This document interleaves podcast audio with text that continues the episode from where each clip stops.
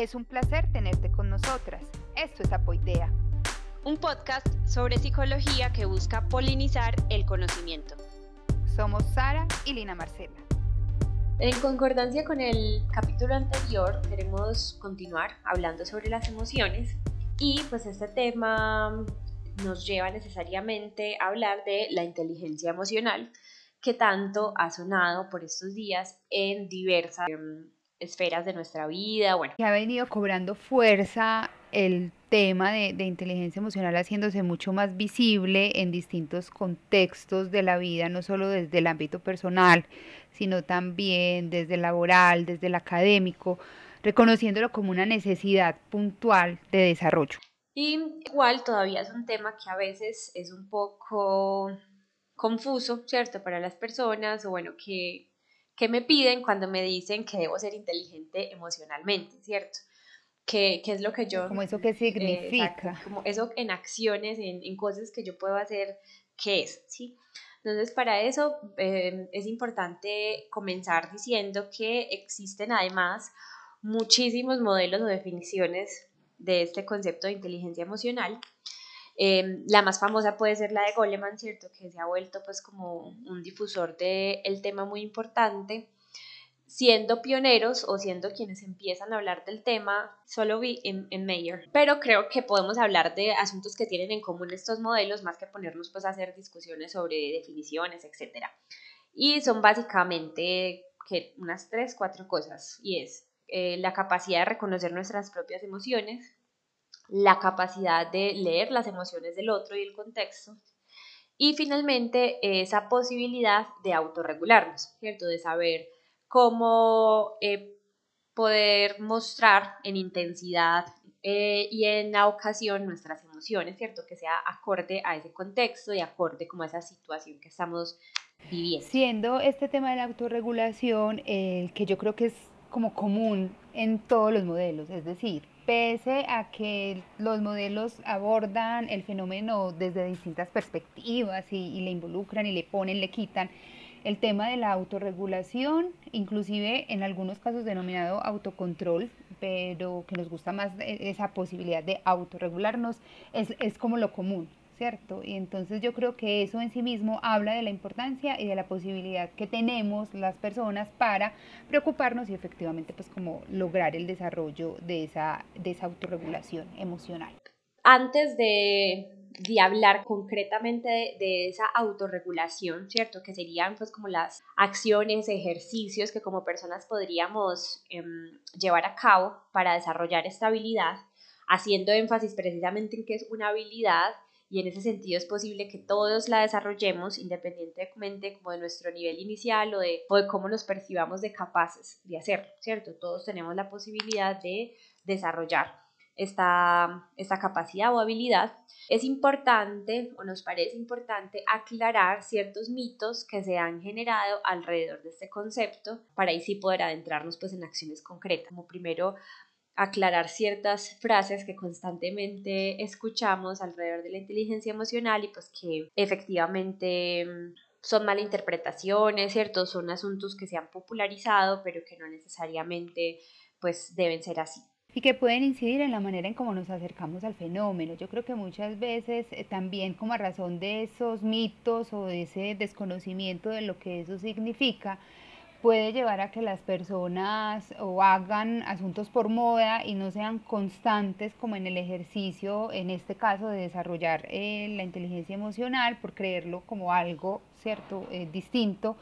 Y entonces eh, partir de la base de, venga, aclaremos algunos asuntos que hemos encontrado desde la práctica y desde la teoría puede ayudar a, como lo digo, y creo que soy muy reiterativa en esto, a reconciliarnos con esas emociones tan necesarias en todo momento. Y pues creo que uno de estos mitos, como el más grande que hemos visto, y es que precisamente lo empezamos a abordar en el capítulo anterior, es esa etiqueta de existen emociones buenas y malas, ¿cierto?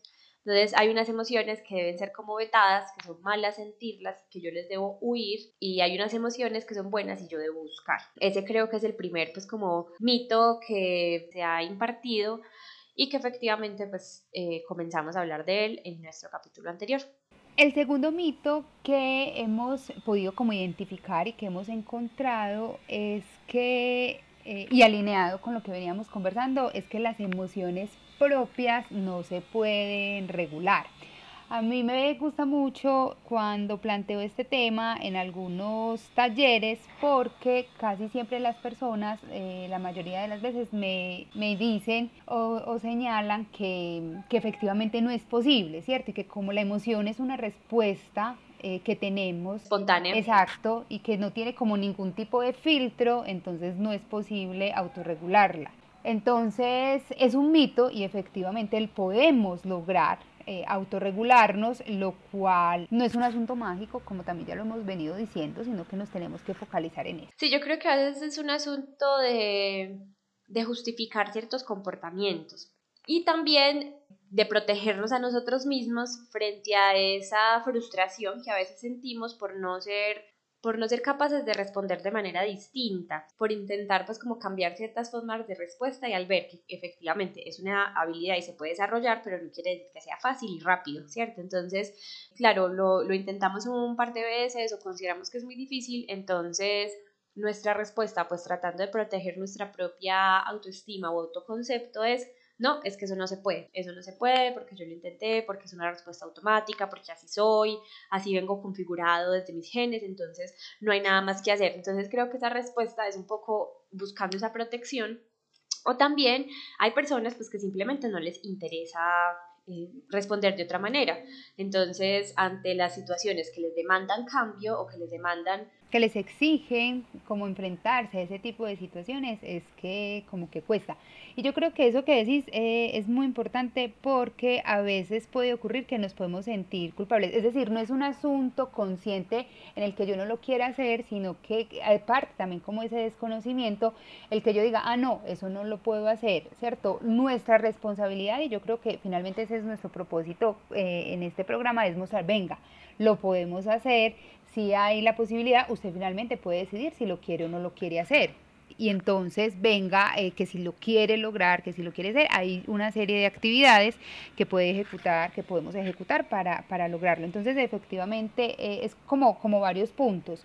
Efectivamente está el que yo no lo quiero hacer y está que no sé cómo hacerlo. Si lo quiero hacer, vamos a aprender cómo hacer. Exacto, pero que efectivamente la premisa es sí podemos autorregularnos, sí podemos autorregular nuestras emociones. El siguiente mito me encanta, realmente todos me encantan, pero eh, es por la respuesta que normalmente encuentro en Sara, ¿existen personas muy emocionales? ¿Falso o verdadero? Obvio, siempre dicen verdadero, hay personas que uno las ve y se afectan por todo, lloran por lloran todo. por todo. Sí, eh, o se enojan por todo, ¿cierto? Esas son como las respuestas más comunes que nosotras encontramos en diferentes escenarios en los que hacemos esa pregunta. Y entonces la respuesta es que este es, esto es un mito, porque no existen personas muy, eh, muy emocionales. Todos somos muy emocionales, todos somos muy racionales. Yo creo que es una respuesta también a, a, querer separar constantemente el que si eres emocional no eres racional, cuando en esencia somos una, una, integralidad. A mí me gusta mucho siempre plantear un, ejemplo y es que ante un estímulo determinado, por ejemplo, cuando yo estoy viendo una película con mi esposo y entonces hay una escena eh, X con un bebé o con un animalito fijo, yo empiezo a llorar y entonces lo miro a él y él está muy serio viendo su pantalla, viendo la película normal. Y entonces en ese escenario uno podría decir, ah, es que Lina es muy chillona, es más emocional que, que el hombre en cuestión, ¿cierto? Eh, mientras que efectivamente él puede también estar experimentando su emoción de, de, manera totalmente distinta y no por eso es o deja de ser más o menos emocional, ¿cierto? Entonces es como nos vamos eh, haciendo conscientes que efectivamente hay ciertas, ciertas situaciones, ciertos contextos que nos marcan y que nos mueven de manera diferente y que la respuesta que tenemos frente a esos eh, momentos pues es contraria, pero no por ello somos más o menos emocionales. Yo creo que tiene que ver mucho también con la expresión, o sea, puede ser que yo tenga muchas emociones en ese momento y esté experimentando muchas cosas, pero hay personas que son más reservadas en la expresión de su emoción, ¿cierto? y eso no quiere decir que las tengan en menos niveles o menos intensidades, simplemente pues no se demuestran tanto como otras personas. Pero además, si lo notamos, siempre que alguien hace, o bueno, siempre no, no vamos a ser tan eh, extremistas. Pero muchas veces cuando las personas hablan de que es, alguien es muy emocional, lo hacen referido sobre todo a momentos en que otras personas expresan su tristeza. Sobre todo la tristeza, a veces también puede ser, por ejemplo, la rabia o, otra emoción de este tipo, pero sobre todo la tristeza, ¿cierto? Es como el que se le encharca el ojo, el que siempre expresa lo que, lo que le hace sentir mal, o siempre habla de de lo duro que le dan ciertas cosas. Nosotros cuando pensamos en alguien muy emocional o como ese imaginario que tenemos en la cabeza, no es siempre alguien que esté, por ejemplo, contento y brincando y saludando a todos y dándole picos y contando lo feliz que está. Ese no es normalmente la imagen que se nos viene al hablar de seres muy emocionales. Y la alegría, por ejemplo, es una emoción. Y además una emoción que muchas personas buscan. Entonces miren que nos vamos creando como unas ideas que vamos em, etiquetando, pero van siendo sesgadas, que no tienen que ver pues como con todas las emociones, sino con unas específicamente. Y a veces es porque se, eh, nos sentimos pues como incómodos eh, experimentando, o mejor dicho, presenciando eh, al otro, expresando su emoción de manera muy intensa, sobre todo así de asuntos pues como de tristeza. Entonces, esto para señalar un poco o para que nos cuestionemos un poco si tenemos ese pensamiento, si efectivamente pensamos en alguien que expresa sus emociones de asco, de miedo, de angustia, de felicidad, de éxtasis, o si efectivamente lo pensamos para ciertas personas con cierto tipo de emociones. Es que si lo pensamos eh, y si hacemos el ejercicio de pensarlo y si cada uno empieza como a identificar cuándo concibe o cuándo piensa que alguien es más emocional, posiblemente se va a encontrar con ese, ese escenario que vos decís. Y es normalmente la persona que normalmente manifiesta emociones que consideramos negativas. ¿Cierto? Mira que además todo está como, como muy articulado y entonces son esas emociones negativas las que se ponen en evidencia y entonces aquí ya vamos desmontando varias cosas. Reiteramos, no son buenas ni malas, todas son necesarias y efectivamente eh, tiene que ver con esa respuesta emocional. Entonces, eh, sí, les tenemos una razón y es que no hay personas más emocionales que otras, lo que tenemos que empezar a mirar es esa respuesta que se da frente a ciertas situaciones particulares. Bien, otra de las sí, mitos o ideas que las personas a veces nos manifiestan es que eh, ese asunto de la inteligencia emocional, el trabajar en las emociones, en reconocerlas, en autorregularlas, eh, es para personas precisamente que tienen problemas emocionales o que son demasiado emocionales, eh, haciendo referencia pues como a la premisa anterior. Em, entonces se va creando pues como esta idea de que yo no necesito trabajar en eso, pues porque yo no tengo ningún problema emocional y no tengo pues como ninguna dificultad en, en la relación con el otro que tiene que ver con las emociones. Aquí vale la pena mencionar que ese, esos problemas emocionales están, eh, los relacionan mucho como con los estados de ánimo cambiantes durante algunos días, ¿cierto? Entonces, aquí, por ejemplo, también se hace muy notorio y muy visible expresiones como que las personas o son bipolares, claro, y entonces aquí lo que hacemos es nuevamente empezar a crear categorías eh, en las personas, a veces también desconociendo lo que implica, ¿cierto? El que yo diga, por ejemplo, que alguien es bipolar porque uh, amanece muy bien y entonces eh, llegó y tuvo un mal momento en la oficina y entonces se enojó y entonces cambia de cambios de ánimo, ¿cierto? Entonces, efectivamente, eh, este mito o esta idea está orientada a darnos cuenta que no es exclusivo de personas con problemas emocionales en primer lugar, y segundo lugar, que es normal y natural que posiblemente durante el día pues nuestros estados de ánimo cambien y seamos volubles, es la palabra que estaba buscando, que es con lo que me he encontrado en algunos escenarios. Es que ella es muy voluble y entonces a una hora está muy contenta y a la otra hora está muy triste y entonces ella es bipolar. Ahí tenemos que, cuidar como, como un poquito ese lenguaje que utilizamos para, para referirnos al otro, porque eso sería desconocer un, un contexto y sería desconocer que estamos respondiendo como a lo que nos pasa en el día. Entonces, si yo estaba esperando la llamada de un cliente para que me confirmara el negocio y el cliente me llamó y me dijo que se tenía que cancelar, pues yo no voy a estar muy feliz, ¿cierto? Ni voy a estar muy contenta, pues va a ser natural que mi respuesta eh, emocional esté orientado pues a sentir tristeza, rabia, bueno, lo que sea que en ese momento vaya a experimentar. Ahora, tampoco es normal, pues que si mi jefe tiene una mala noticia, se desquite con todo el equipo de trabajo, o que si un compañero no le salió algo como quería, entonces ya uno no le puede hablar en todo el día. Pero digamos que ahí tenemos que hacer énfasis o queremos hacer énfasis en que lo inconveniente no es que yo sienta diferentes cosas en el día, es la forma en cómo respondo, ¿cierto? O expreso eso que estoy sintiendo en el día. Y eso tiene que ver mucho es con mi propia regulación. Es decir, efectivamente, estas personas pueden tener dificultades para autorregular la expresión de sus emociones y la forma en que interactúan con ellas en el contexto donde están. Pero, pues yo puedo experimentar varias cosas en el día y es perfectamente normal.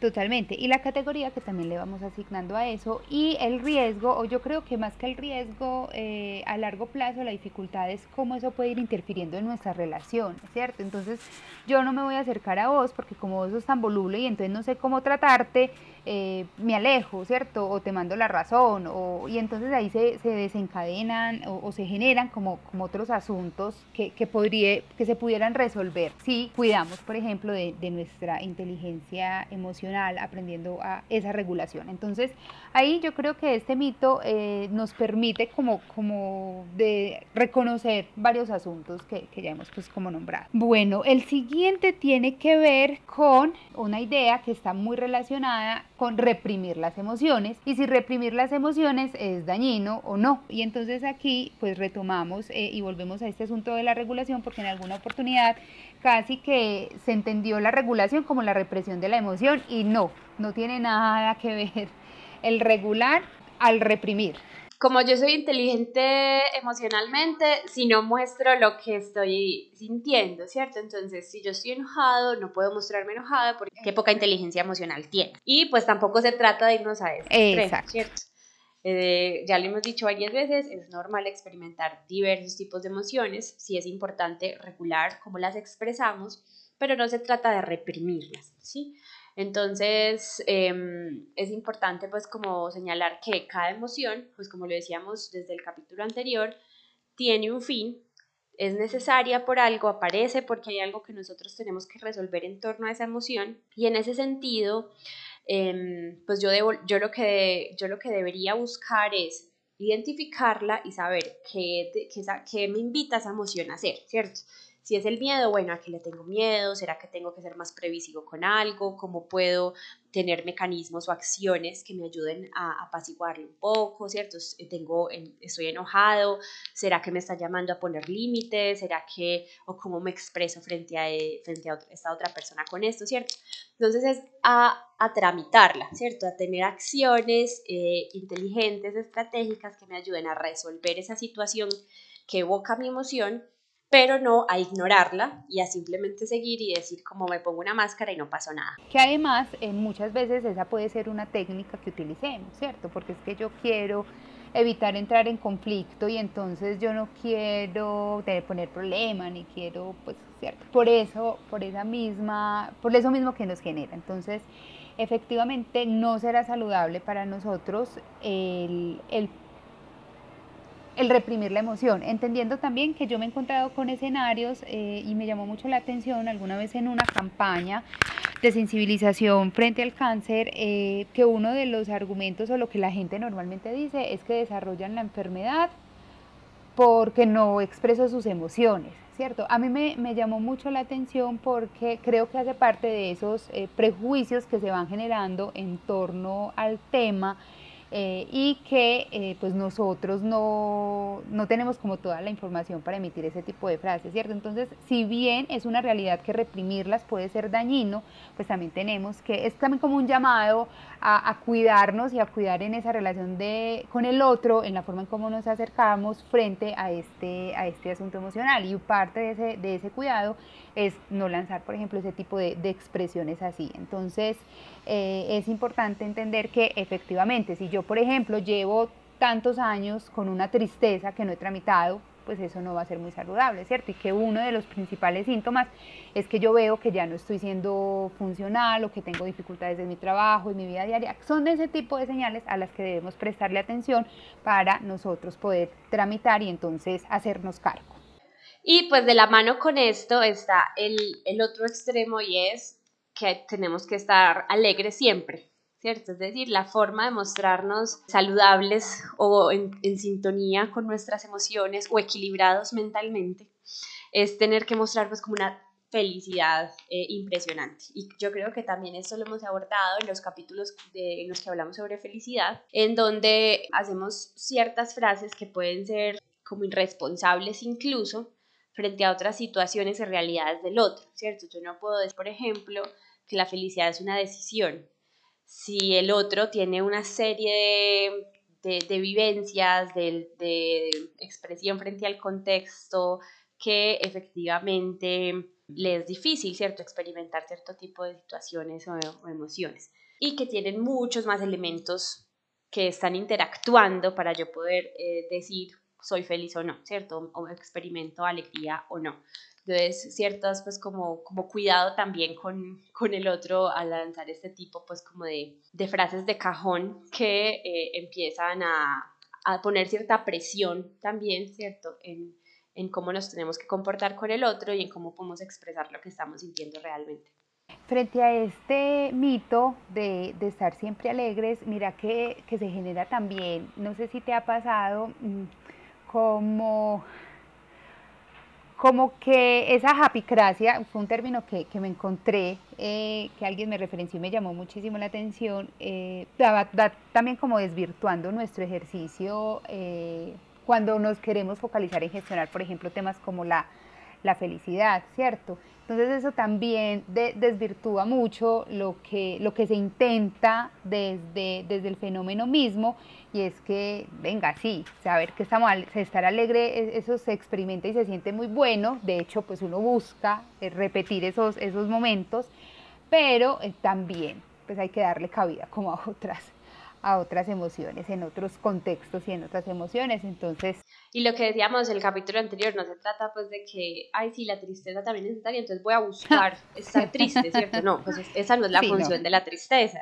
La, la, función de la alegría es buscar cosas que nos hagan alegría y por eso las queremos repetir, pero no pero significa es que si pasó algo que nos hace sentir tristeza, está bien que la podamos sentir y que podamos tramitar, ¿cierto? No que nos vamos a ir a buscar todas, pues ya todas las emociones como las experimentamos. Okay, o el que está siempre feliz, entonces es porque es el más saludable o el más... No, ¿cierto? Ahí también hay que, hay que revisar como, como el asunto. Y creo que ya eso nos lleva al, al, último, como que como frase que nos encontramos, y es que también hay otro, yo lo llamaría miedo, otro miedo que está por ahí es que expresar nuestras emociones o, o quien expresa sus emociones es una persona débil. Entonces eso es como otra pequeña presión que se le pone a las personas porque claro, yo sobre todo en ciertos contextos, ¿cierto? Porque digamos que alguien cercano, incluso yo, listo, puedo sentirme seguro siendo vulnerable, pero hay otros escenarios donde estamos expuestos más al público, son situaciones más formales, por ejemplo, de trabajo de, o de academia, donde pues... Eh, lo, lo, que no buscamos, lo que buscamos no es sentirnos vulnerables. Entonces, mientras expresemos nuestras emociones ahí, nos van a poner como esa etiqueta de débiles y eso también hace que sea difícil para todos poder darle trámite a eso que estamos sintiendo en ese momento si considero que los otros me van a percibir como débil, por ejemplo. Así es, yo creo que eso eh, finalmente está muy marcado por nuestra historia, por nuestra cultura, eh, por nuestro contexto y no será gratuito que pues ya podamos hablar más abiertamente y que ya pues eh, se entienda que es un asunto necesario y que todos entonces podremos expresarlo y, yo creo que finalmente eh, en, esta, en esta idea o en este mito se fundamenta mi énfasis en reconciliarnos, ¿cierto? Con, la emoción, de, poder entender. Y es que eh, a mí me, me, llamó mucho la atención hablando con una persona que me dijo, es que si a mí alguien, cuando le pregunto cómo estás, si me dice que está mal, yo me, me encarto, pues yo no sé qué voy a hacer con eso, porque yo ni siquiera sé cuándo yo estoy mal o, y qué hacer con eso, ¿cierto? Entonces, cuando uno se encuentra con esos escenarios, es que eh, se da cuenta de la necesidad que hay de, de poner sobre la mesa estos temas y que eso no te quita, ni te pone, ni te hace más o menos, ¿cierto? Frente a un, un contexto determinado. Entonces yo creo que primero es muy valioso el que se toque el tema, que se ponga sobre la mesa y que ya nos permitamos hablarlo y reconocer que efectivamente el que tengamos respuestas emocionales es todo lo contrario a debilidad, ¿cierto? ¿Dónde está el reto? En que podamos aprender a, regularlas para saberlo, ¿cierto? Para, para poder darle como, como esa gestión y ese manejo que se requiere.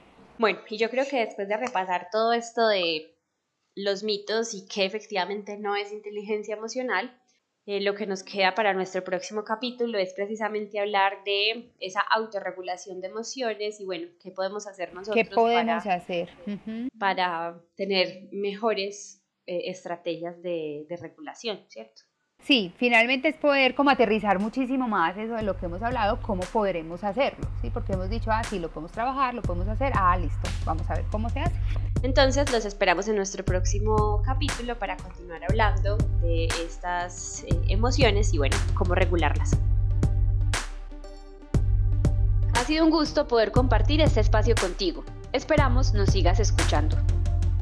Síguenos en nuestras redes sociales en Instagram nos puedes encontrar como arroba apoidea.podcast y en Facebook como apoidea podcast.